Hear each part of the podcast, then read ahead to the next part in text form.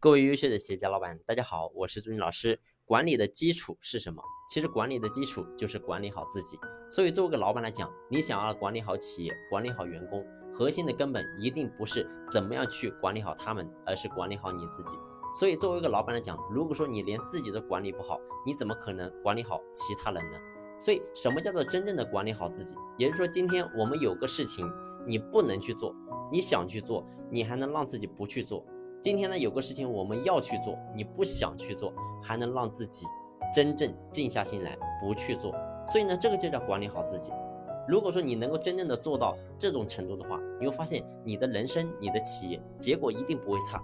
那么作为老板来讲，我们首先第一个要管理好自己的是什么呢？那么首先第一个我们要管理好的就是自己的身体。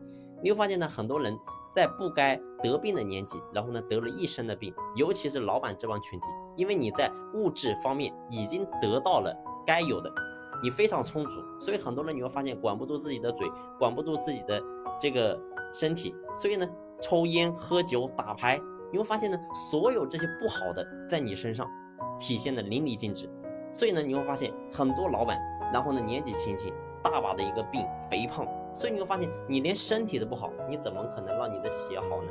所以身体是革命的本钱。作为一个老板，如果说我们今天在管理企业，你还没有去注重管理好自己的身体，代表什么？代表我说你当老板，你还没有入门。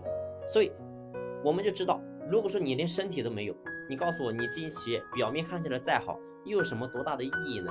所以你要记住，我们经营企业的目的一定不是说为了去做这个企业而牺牲我们的身体，这个东西都是不值的。真正的核心是什么？是让因为有这个企业的存在，让我们能够活得更加的美好，让我们的精神物质能够实现双丰收，这个才是我们真正所追寻的。